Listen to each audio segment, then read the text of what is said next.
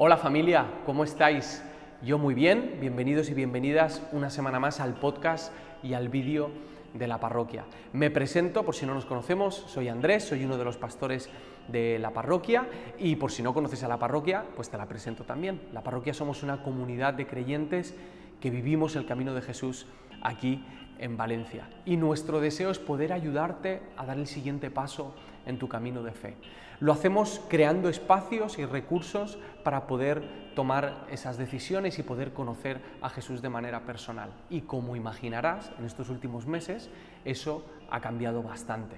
Hemos pasado de vernos mucho y de tener actividades presenciales a tener las actividades online y a distancia. Así que si quieres conocernos un poquito más y crees que te podemos ayudar de alguna manera, eh, puedes escribirnos a nuestro email o puedes seguirnos en Instagram y estar atento a alguna de los puntos de contacto en los que nos podemos encontrar. Por un lado, este canal de YouTube y este canal o este podcast de Spotify.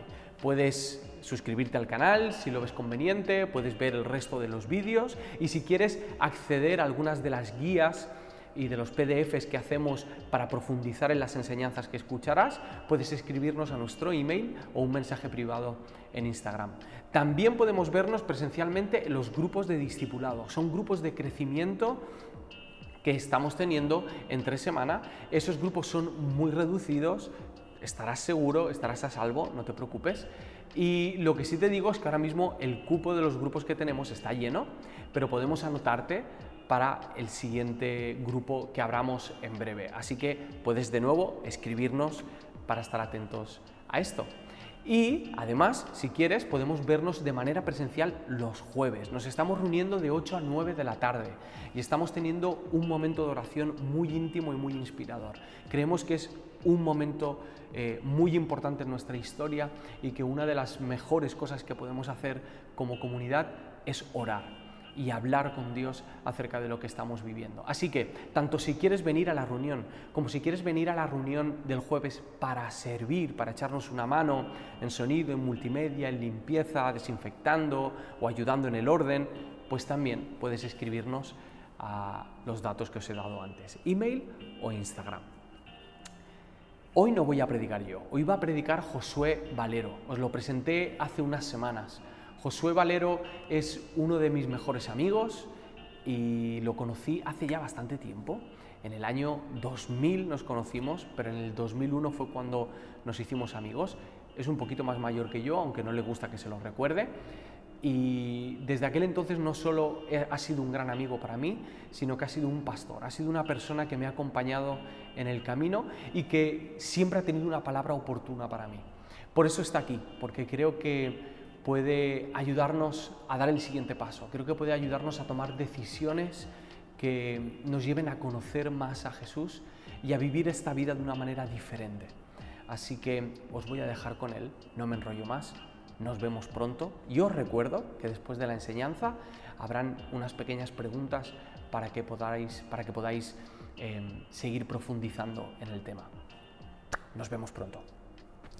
Hola familia de la parroquia Valencia. Mi nombre es Josué Valero.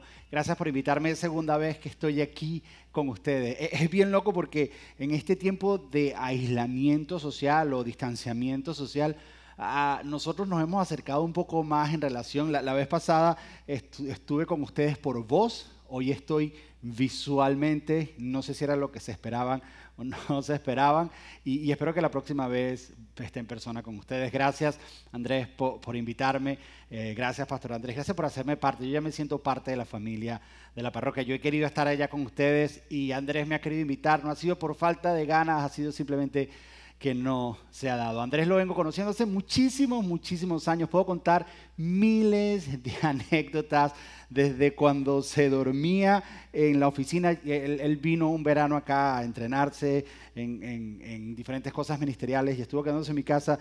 Y recuerdo después que íbamos al buffet chino, que él les cuente un día qué es eso del buffet chino, pero después que íbamos y comíamos como comíamos.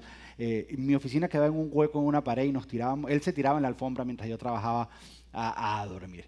Pero bueno, e, el día de hoy tengo el honor de compartir con ustedes. Gracias una vez más por, invitarme. Y, quiero compartir con ustedes algo eh, que, que hemos estado hablando aquí en la iglesia Doral City Church. Yo pastoreo una iglesia en Miami que se llama Doral City Church y hemos estado hablando acerca de un tema llamado eh, Reconectando con Dios. Eso, eso es lo que hemos, lo que hemos estado hablando. Yo, yo no sé cómo está eh, eh, el Netflix allá ahorita en España con todo esto de la pandemia. Yo, yo leí un artículo en el año 2018. Netflix dijo, por lo menos en los Estados Unidos, que tenía 117 millones de usuarios y que consumían 140 millones de horas de streaming diarios en, Netflix. Eso es un aproximado de una hora y 11 minutos. E, el promedio que aquí las personas pasan con sus hijos es 35 minutos y medio. Pasamos más tiempo viendo Netflix que estando con nuestra familia. E, eso se lo atribuyo a varias cosas. Número uno, que ahora las series te las dan todas completas. Yo no sé, en mi época yo tenía que esperar la próxima semana, pero aquí te dan todos los episodios de una serie completa, la temporada te la dan completa y, parte de esa serie es la casa de papel que nos dejó adictos a todos en el mundo. Pero, pero bueno, eh, pero eso ha cambiado un poco con todo esto de la pandemia. Por lo menos aquí en los Estados Unidos, me imagino que en España también. Hoy en día, hoy en día, el tiempo que una persona pasa con todo esto de la pandemia en Netflix, el averaje de una persona promedio son ocho horas diarias. Ocho horas es un día de trabajo. Yo, vi la enseñanza de Andrés de la semana pasada que les estaba hablando acerca del trabajo, que eran ocho horas. Bueno, la gente parece que trabaja ocho horas y las otras ocho horas está viendo Netflix. Ocho horas. y yo me pregunté, ¿será que podemos dedicar nuestro tiempo para algo mejor? ¿Será que podemos hacer algo más o más productivo con nuestro tiempo. Y entonces fui y le pregunté a, mis amigos en Instagram, a mis seguidores en Instagram, que por cierto son los más inteligentes que hay. Si no me sigues, hazte parte de la familia. Yo siempre estoy consultando acerca de las enseñanzas y hago preguntas y conversamos. Y, y, ahí hablando con ellos, y, llegué a cuatro conclusiones. Las personas me dijeron que hay cuatro cosas que para ellos es lo más importante. Yo la pregunta simplemente fue, para ti, ¿qué es lo más importante? Y estas fueron las cuatro cosas que ellos me dijeron y estoy completamente de acuerdo con ellos. Por ejemplo, la primera cosa con más importante, ellos me dijeron que es la familia. Y yo estoy completamente de acuerdo, porque sin familia, la familia es el núcleo, la familia es lo principal. Dios comenzó todo con una familia y para mí la familia tal vez es, es, un, es lo más importante, una de las cosas más importantes, yo estoy de acuerdo. Eh, o, o la segunda, el que quedó en segundo lugar, eran los amigos. Los amigos, la manera en que yo lo pongo es que la familia son los amigos que Dios te da, pero los amigos son la familia que tú escoges. los amigos son esenciales para lograr un propósito en la vida, para avanzar en la vida. La familia es importante, los amigos son importantes. Otra que muchas personas pusieron fue el amor. El amor. E, es importante amar y sentirse amado para encontrarle sentido a la vida, para lograr un propósito en la vida. Por eso es que la familia y los amigos son importantes. Y, otros decían una pasión, e, encontrar algún tipo de pasión, encontrar algún tipo de llamado, encontrar algún tipo de propósito. Y, tal vez tu lista tiene otras cosas, tal vez son los estudios, tal vez son la carrera, ah, para algunos pudiera ser el dinero, para algunos puede ser el ejercicio físico, puede ser, y, y todos son valederos, pero, pero yo el día de hoy, yo el día de hoy quiero proponerte una que si logramos esa, yo creo que va a ser más importante que todas las demás. Y por eso tal vez si le pongo eh, un título al tema de hoy es una sola cosa. Una sola cosa. Si nos enfocamos en esta única cosa, que para mí es la más importante, la familia, los amigos, la pasión, eh, el amor, todo entra en su lugar correcto, porque hay una que está por encima de todas esas. Y, para que logremos esto, quiero, quiero un poco decirte cuál es el camino por el que vamos a andar el día de hoy. Quiero, quiero hablarte básicamente de, cuatro cosas. Quiero hablarte de un compositor, mi compositor favorito de todos los tiempos. Quiero hablarte de un emprendedor, una persona que yo admiro muchísimo. Quiero hablarte de las hermanas M&M o las hermanas M&M. Aquí en Miami, en los Estados Unidos, hay, un, hay unos chocolates que se llaman M&M. Quiero hablarte de esas hermanas. Y quiero hablarte de mi Wi-Fi, que, yo le pregunté a Andrés cómo se dice en España y ustedes dicen Wi-Fi. Bueno, eh, quiero, hablarte, quiero hablarte de mi Wi-Fi, algo que me pasó con el Wi-Fi. Pero, pero comencemos por el principio. Comencemos por, por un compositor. Un compositor. Este es mi compositor favorito de todos los tiempos. Ha escrito más de 150 canciones. Ya él no vive, pero muchas personas han copiado de sus canciones y se han ganado Grammy. Yo, yo estoy completamente seguro que si él viviera hoy en día, ganaría muchísimos Grammys. Pero no solo es buen compositor, es un líder excepcional. no solo es buen líder, es un guerrero increíble. Es más, cuando él vivía había un refrán que decían que mientras unos mataban mil, él mataba diez mil. Eh, no solo era líder, era un excelente predicador o comunicador, eh, era un excelente rey, el rey más, el, mejor rey que Israel ha tenido. Es más, la Biblia dice que es un hombre conforme al corazón de Dios. Su nombre es David. Y, y David tenía muchos talentos. David como te mencioné, era un excelente guerrero, excelente militar, era un excelente comunicador, excelente líder y excelente compositor. Y, yo me pregunto, si tú le preguntaras a David, David, de todos esos talentos, de todos esos dones, de todas esas virtudes que Dios te ha regalado, para ti, ¿qué es lo más importante? Para, ti, ¿qué es lo más importante? David, ¿será que es ser un buen rey? Y, y David seguro, seguro te diría algo como, ser rey es importante, pero no es lo más importante. Ah, bueno, entonces es componer canciones. Y tal vez él te diría, eso me gusta y me apasiona, pero, pero no es lo más importante. Si tú le preguntas, ok, David, ¿qué es lo que te mueve a levantarte cada mañana? ¿Qué es lo que te impulsa? Probablemente es ser un guerrero o valiente. Él seguramente te diría, es importante, pero no es lo que me impulsa. Y David nos da la respuesta en un versículo. Eh, en un salmo que él escribió. Él dice lo siguiente, en el Salmo 24, 7, él dice, una sola cosa le pido al Señor, una sola cosa. porque una sola cosa es importante? Porque David sabe que si él encuentra esta primera cosa, todo lo demás cae en su lugar. Porque e, en, esa, en esto que te estoy hablando, aquí el orden de los factores sí altera el producto. Si tú tienes esta única cosa que es importante, la familia el amor, los amigos, la pasión, todo entra en su lugar. Él dice, una sola cosa es importante y es lo único que persigo. Otras versiones dicen es lo único que anhelo, es lo único que deseo. Fíjate, él se la pide a Dios, pero él también la busca. Es una mezcla de pedir, pero hay algo que yo tengo que hacer. Y, e, y esa persigo. Habitar en la casa del Señor, eso habla de estar en la presencia de Dios, habitar en la casa del Señor todos los días de mi vida, para contemplar la hermosura del Señor y recrearme en su templo. ¿Sabes qué está diciendo? Él dice, habitar es conocerte. David, ¿qué es lo más importante para ti? David te diría, una sola cosa.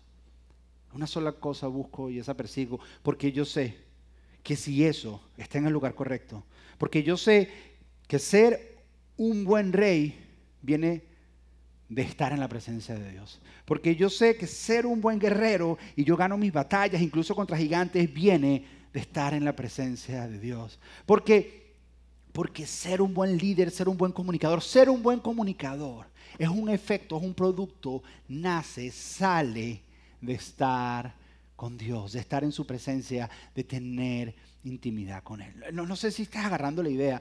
Si queremos ser buenos esposos, ¿sabes de dónde sale eso? De estar en la presencia de Dios. Si queremos ser buenos padres, ¿sabes de dónde sale eso? Estar en la presencia de Dios. Si queremos ser más productivos en nuestro trabajo, ¿sabes de dónde sale eso de estar en la presencia de Dios? Si queremos cumplir nuestro propósito y que nuestra pasión nos lleve a alcanzar lo que Dios tiene destinado para nosotros, ¿sabes de dónde viene eso de estar en la presencia de Dios? David dice una sola cosa. ¿Qué es lo más importante para ti? Esa, es mi pregunta. Esa es mi pregunta que te hago el día de hoy. Ahora, yo, yo tengo dos hijos, estoy casado con una hermosa barranquillera colombiana. El día que vaya para allá la van a conocer. Y, tengo dos hijos, Matthew, 14 años, es más alto que yo ya, y Nicolás, que tiene 7. E, el otro día estábamos en el carro, íbamos manejando, íbamos conversando, y mi hijo Nicolás, de 7 años, me pregunta, papi, ¿cuál es tu personaje favorito de toda la Biblia? Enseguida mi respuesta automática fue Jesús. Mi, personaje favorito es Jesús. Y, él, con lo inteligente que es él, y, él me dice, ok, papi, pero aparte de Jesús. ¿Cuál es tu personaje favorito? Y el, primero, el primero que me vino a la mente fue David, pero el segundo es este emprendedor del que te quiero hablar. Él se le conoce como un hombre intachable. Estudió en las mejores universidades de su época. ¿Y por qué digo que es emprendedor? Porque después que tuvo un encuentro con Jesús, empezó a emprender y empezó a plantar estas eclesías, empezó a plantar estas iglesias, estos movimientos. Dios lo usó para llevar su movimiento, el movimiento de Jesús hasta el día de hoy. su, nombre, su nombre es Pablo. Y, y si tú le preguntaras a Pablo, Pablo, ¿qué es lo más importante para ti? Pablo, ¿qué es lo que te hace levantar cada mañana? ¿Qué es lo que te apasiona? ¿Qué es lo que te mueve, Pablo? ¿Qué es lo que, lo que te impulsa cada día? Pablo te contestaría, contestaría de esta manera. Filipenses capítulo 3, versículo 10 al 11 dice, quiero conocer a Cristo y experimentar el gran poder que lo levantó de los muertos. Quiero sufrir con Él y participar de su muerte para poder experimentar de una u otra manera la resurrección de los muertos. Pero quiero enfocarme en eso. Quiero conocer a Cristo. A lo que, a lo que yo me pregunto, ¿será que Pablo no conocía a Jesús? Y yo creo que sí, yo, yo creo que lo conocía mejor que tú mejor que yo. Pablo, este hombre con gran éxito, este hombre que logró grandes cosas en su vida, este hombre que avanzó el movimiento, tú le preguntarías, Pablo, ¿qué es lo más importante? Plantar iglesia. Pablo, ¿qué es lo más importante? Hablar de la gracia. Pablo, ¿qué es lo más importante? Escribir Biblias, porque eso es lo que estaba haciendo Pablo, escribir cartas. Pablo, ¿qué es lo más importante? Pablo dice, para mí lo más importante, para mí lo más importante es conocer a Cristo. Pero Pablo, tú no lo conoces, sí, pero lo quiero conocer más de cerca, lo quiero conocer más íntimamente, quiero conocer quiero conocer su corazón. Es más, es tanto que en este mismo capítulo, en el versículo 8, Pablo termina de dar una lista de todos sus éxitos, todos sus logros en la vida, todos sus premios, todo. Y él dice, y estimo todo lo que he logrado, dice como basura, como pérdida. No es que es basura o pérdida, sino cuando lo comparas con el valor de conocer a Jesús, es como si, como si fuera nada. Porque conocer a Jesús para él es lo más importante. Es más, cuando tú lees las cartas de Pablo, descubres una cosa interesantísima. Pablo lo que hace es acercarte a Jesús. Pablo no trató de cambiar la vida de nadie, Pablo no trató de transformar a nadie. Pablo lo único que te hace es acercarte a Jesús y dejarte cerca de Jesús. Y cuando estás cerca de Jesús, tu vida, tu vida es transformada. Porque todos los que caminaron cerca de Jesús, no hubo una persona que caminó cerca de Jesús que no fue transformado.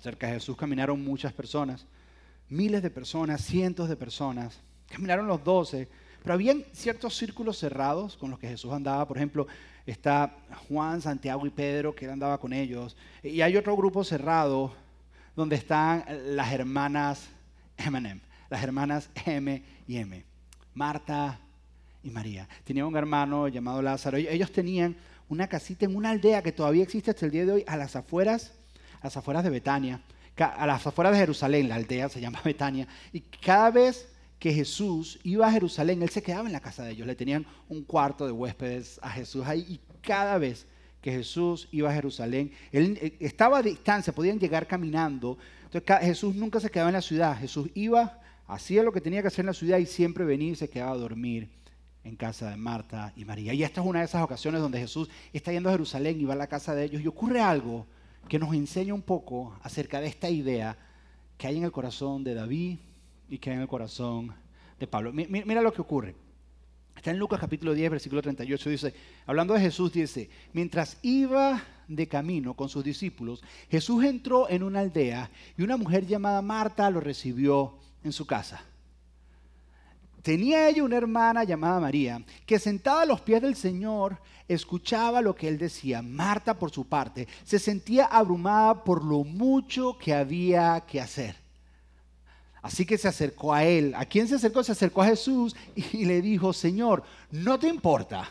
Esta es la actitud. Dice, no te importa que mi hermana me haya dejado sirviendo sola.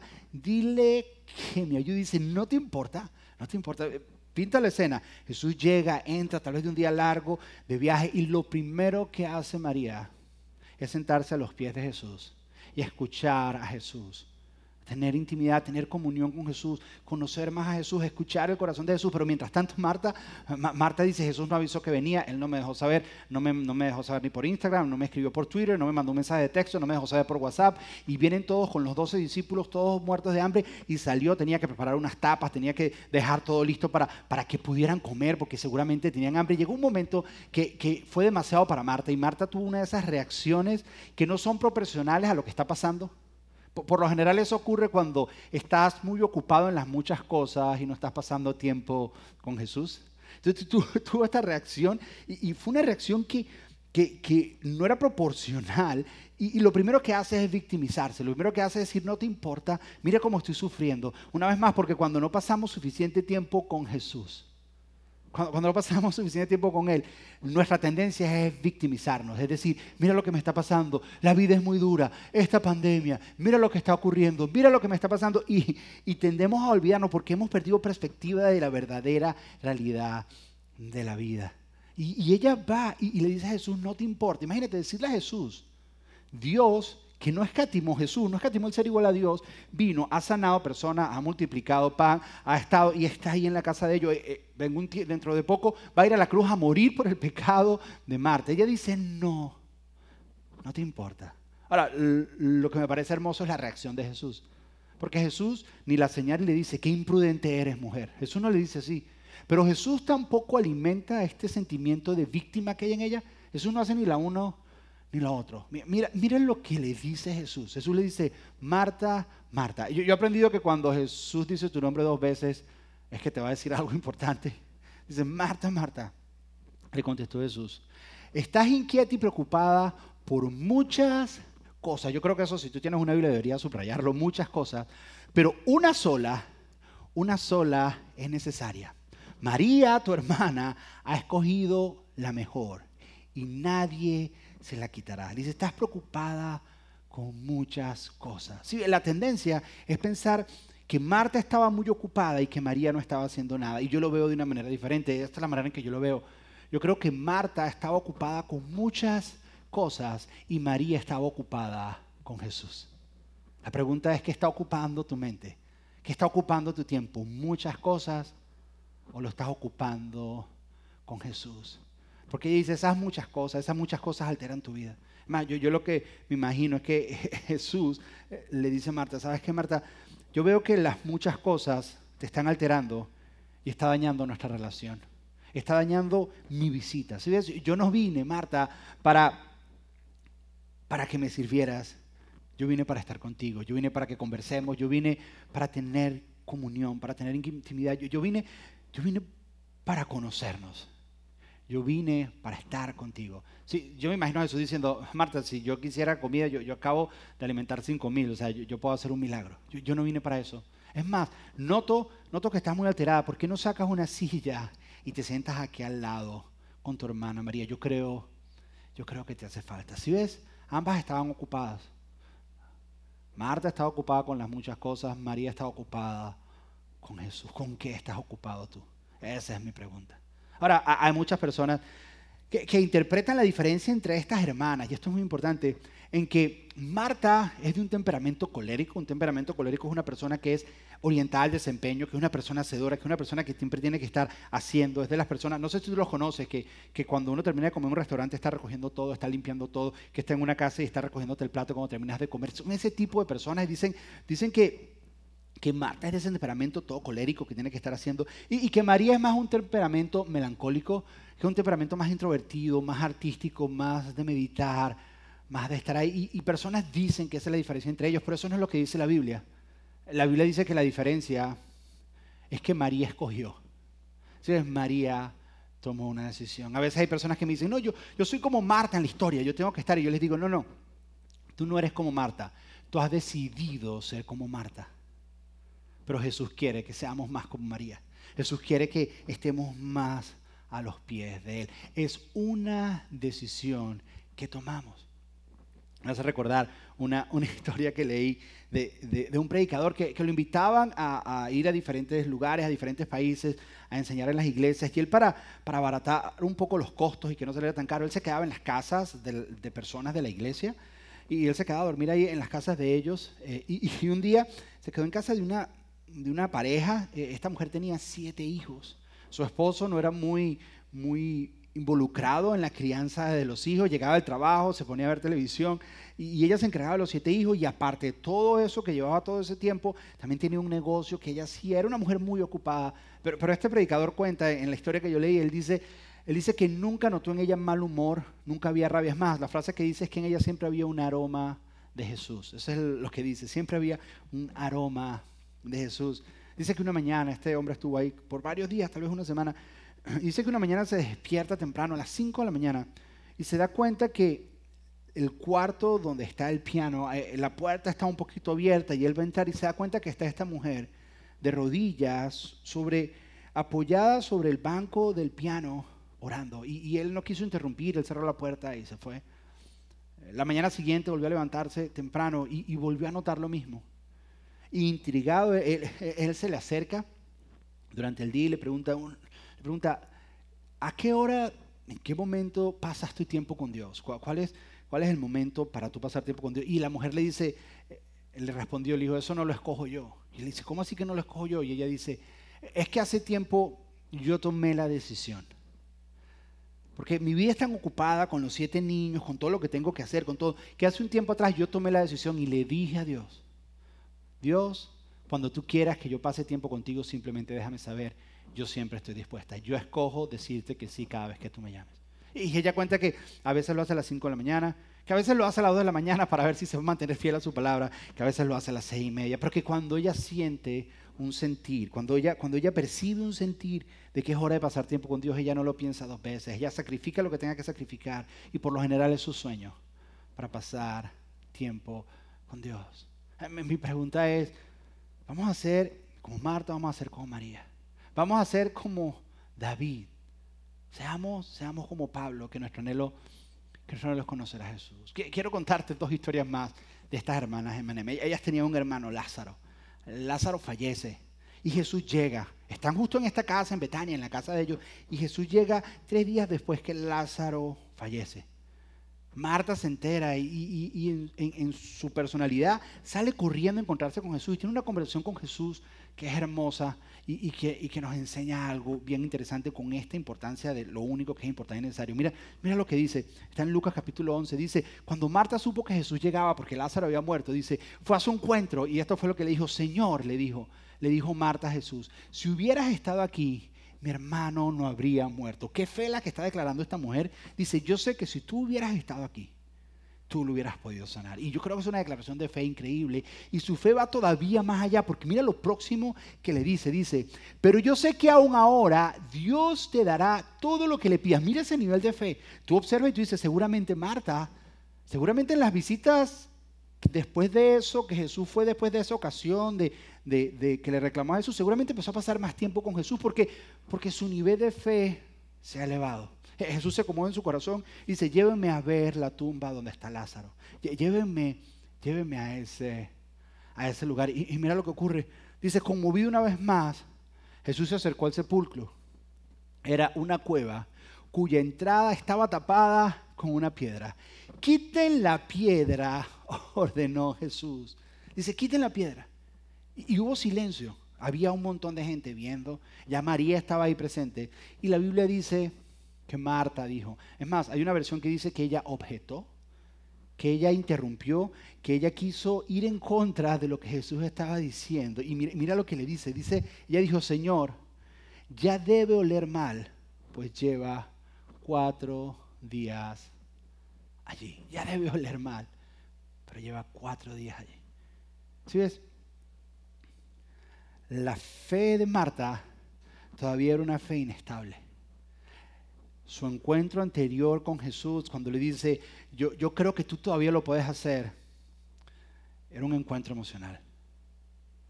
¿Sí? Porque es el momento donde lo que tú dijiste se tiene que encontrar con tu vida. Eso es lo que Jesús le está diciendo. Tú acabas de decir que si yo se lo pido a Dios, todavía Él lo hará. Bueno, ¿sabes qué, Marta? Llegó la hora. Quiten la roca. Y ella dice, no, no la quiten. ¿Sabes qué yo interpreto con eso? Que la vida devocional o su tiempo de Dios, de Marta con Jesús, no era muy estable. Si es cuando nuestro tiempo con Dios, nuestra vida devocional con Dios es inestable, nuestra fe es inestable. Y un día nos paramos y decimos, yo sé que tú todo lo que le pidas al Padre, Él te lo dará. Y otro día nos paramos y decimos, lleva cuatro días y huele mal. Un día nos paramos y decimos, saldremos mejor de toda esta situación que estamos viviendo y, otro día vas a decir, no, yo no sé cómo vamos a salir de esta. Un día tienes la fe allá elevada y levantado y otro día estás por el piso. ¿Sabes qué yo interpreto con eso? Que tu vida devocional con Dios es inestable. Porque Dios de alguna manera es lo importante que te permite calibrar, calibrar tu corazón. La pregunta es, ¿vamos a ser como Marta? ¿O vamos a ser como María? La pregunta es, ¿va a haber en nosotros la pasión que viene en el corazón de David? ¿Vamos a ser como Pablo? Que lo que nos mueve es conocer a Jesús. Otra historia de estas hermanas. Después de esto, le hacen, el capítulo que sigue, le hacen a Jesús, escúchame bien, le hacen a Jesús una cena en su honor. El capítulo que sigue, mira bien curioso porque pasan algunas cosas bien interesantes. El capítulo 12 del mismo libro de Juan dice, prepararon una cena en honor a Jesús. Marta servía, porque eso es lo que Marta está haciendo. Y Lázaro estaba entre los que comían con él. Esto me parece curioso porque Juan te está dejando saber, Lázaro resucitó, no fue un fantasma, no fue un espíritu, no, resucitó y se sentó y comió con Jesús. Entonces María tomó un frasco, una vez María casi con medio litro de un costoso perfume preparado con esencia de nardo. Dicen que puede ser el salario de un año lo que, lo que había aquí. Era la manera en que ellos ahorraban en aquel entonces, era en perfumes preciosos, era la manera, eran los ahorros del salario de un año. Dice, y ungió los pies de Jesús. Si hay algo que tú cuando lees la vida de Marta y María, algo que tú descubres en María todo el tiempo es que María está a los pies de Jesús en la primera vez en la cena estaba a los pies de Jesús. Cuando salió el encuentro con él, porque su hermana Lázaro había muerto, María se tira a los pies de Jesús.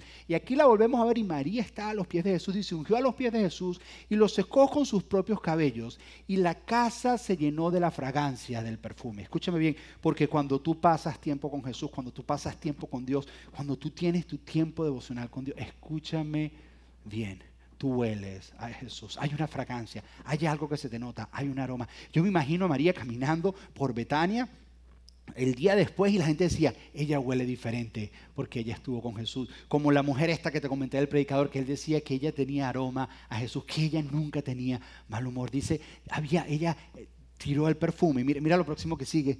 Dice, sin embargo, Judas Iscariote, el discípulo que pronto lo traicionaría, dijo, este perfume valía el salario de un año. Hubiera sido mejor vender, venderlo para dar el dinero a los pobres. Y mira, lo próximo que dice. No es que a Judas le importaran los pobres, en verdad eh, era un ladrón. Y como estaba a cargo del dinero de los discípulos, a menudo se robaba una parte para él. Pero realmente lo que me importa es esto. Pero Jesús respondió, déjala en paz. Esto lo hizo en preparación para mi entierro. Mira, termino con esta idea. Esto lo hice en preparación para mi entierro. Hay un cuarto lleno de gente. Y en ese cuarto nadie sabe que a Jesús lo van a enterrar. Nadie tiene claro que Jesús va a morir y va a ser enterrado. La única persona que lo sabe, escúchame bien, es María. Yo no sé si María lo sabía conscientemente o inconscientemente, pero María lo sabía. Porque él dice, ella me está ungiendo para mi entierro. Si todos estaban ahí con él, pero la que estaba con más intimidad, Jesús le reveló el secreto de que él sería enterrado y necesitaba ser ungido. ¿Qué es lo que te quiero decir? Que Jesús no tiene favoritos, Él tiene íntimos. Dios no tiene favoritos, Él tiene íntimos. Todos somos los favoritos de Dios. Pero cuando tú intimas con Él, escúchame bien, Él te revela secretos de su corazón. Tú quieres saber los secretos del corazón de Dios, intima con Él. Lo mismo ocurre contigo, lo mismo ocurre conmigo los secretos más profundos de mi corazón, yo se los digo a una de las personas más importantes para mí, que es mi esposa. A la persona con quien más íntimo, es a quien le revelo los secretos de mi corazón. Esta semana le estaba compartiendo algo que estaba ocurriendo en mi corazón acerca de una decisión que estamos tomando y cómo me daban temores. Yo, yo, eso no se lo digo a todo el mundo. Y cómo sentía, ¿por qué? Porque como intimo con ella, ella me conoce, ella conoce mi corazón, ella conoce mis motivaciones, ella me conoce. Y yo le puedo decir los secretos de mi corazón y no sentirme juzgado, sino sentirme entendido y sentirme amado. Lo mismo es Dios, lo mismo eres tú. Tú no le revelas los secretos más íntimos de tu corazón a cualquiera, lo mismo es Dios. Dios le revela los secretos de su corazón a los que son íntimos con Él tú quieres conocer los secretos del corazón de Dios, ¿sabes qué? Porque no intimas con Él. La pregunta es, vamos a ser como David, que para él lo único importante era la presencia de Dios. Vamos a ser como Pablo, que lo único importante era conocer a Cristo. Vamos a ser como Marta o como María. Marta, preocupados por las muchas cosas. María, preocupada con Jesús. María a los pies la, decisión es tuya. La decisión es tuya. Mira, una de las loqueras que ocurrió aquí en medio de esta pandemia es que nos tocó mudarnos. Esa, esa, historia se las cuento un día. El día que me inviten allá les cuento la historia que nos tocó mudarnos. Y estuvimos un mes sin wifi. Estuvimos un mes, un mes completo sin wifi, como dicen ustedes, sin wifi. Tú no te imaginas lo que eso significa. Mis hijos sentían que les faltaba la respiración. Mis hijos sentían que se estaban muriendo. Mis hijos sentían que no podían respirar. Eh, y y estar sin Wi-Fi no, es algo fácil. Y, descubrí varias cosas. Hay dos cosas que descubrí. Número uno, yo tengo unos televisores en la casa. Tenemos un, televisor que es un televisor inteligente. Que para mí no es tan inteligente porque los televisores de antes tú los conectabas y ya te daba. Pero este televisor, si no tiene internet, no funciona. En realidad no funciona, tiene que estar conectado con el internet. Está lleno de un montón de aplicaciones, tiene la capacidad de hacer un montón de cosas, pero si no tiene el internet, no funciona nada de eso. Hay un gran potencial en este televisor que es mucho mejor que otros televisores, pero necesita el internet, necesita estar conectado con el wifi, como dicen ustedes. Lo mismo somos tú y somos yo. Dentro de nosotros hay un potencial que Dios ha puesto dentro de nosotros. Dentro de nosotros hay un potencial, hay dones, hay talentos, hay propósito, hay pasión, hay familia, hay amor, hay un montón de cosas dentro de nosotros. Pero escúchame bien, hasta que no estemos conectados con Dios, esas aplicaciones no se, van a, no se van a activar. Eso que está dentro de nosotros no va a dar lo máximo de ellos. No vamos a funcionar correctamente. De la misma manera que un televisor inteligente necesita wifi, de esa misma manera tú necesitas estar conectado con Dios para poder operar y funcionar y tener familia, y tener amigos, y tener amor, y tener pasión, y todas esas cosas que son importantes para ti. Pero ¿sabes cómo empieza? A los pies de Jesús. Una sola cosa. Hay muchas cosas importantes, pero solo una necesaria. No caigamos en la tiranía de lo urgente, porque a veces sentimos que cosas urgentes empiezan a reemplazar lo que es verdaderamente importante. Lo importante tiene la capacidad de ayudarte con lo urgente. La pregunta es, ¿cómo vamos a hacer? ¿Vamos a hacer como David un hombre que busca la presencia. Vamos a ser como Pablo, un hombre que lo que quiere es conocer a Jesús. O vamos a ser como Marta o como María. Marta preocupada con las muchas cosas. María preocupada por Jesús. Ella tomó la decisión de estar a los pies de Jesús. ¿Cómo vamos a hacer?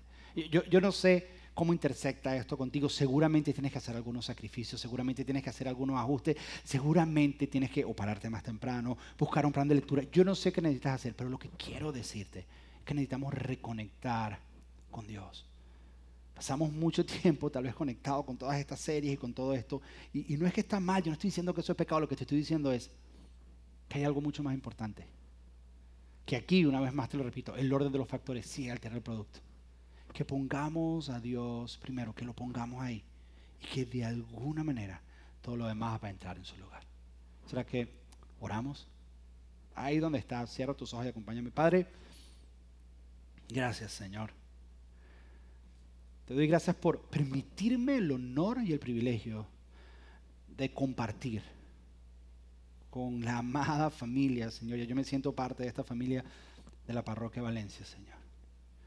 Te pido que nos pongas hambre y sed de ti, Señor. Anhelamos, anhelamos contemplar cada día tu presencia. Anhelamos conocerte más, Señor. Haznos, haznos como María. Ayúdanos a tomar la decisión. Es más, hoy tomamos la decisión de estar a tus pies, Señor. Y ahorita hay personas, Señor, tomando la decisión en este momento de que cuando sea que tú los llames, ellos van a pasar tiempo contigo. Porque es cierto que hay muchas cosas importantes, pero hay una sola necesaria, y ese eres tú. Te pedimos esto en el nombre de tu Hijo Jesús. Amén y amén.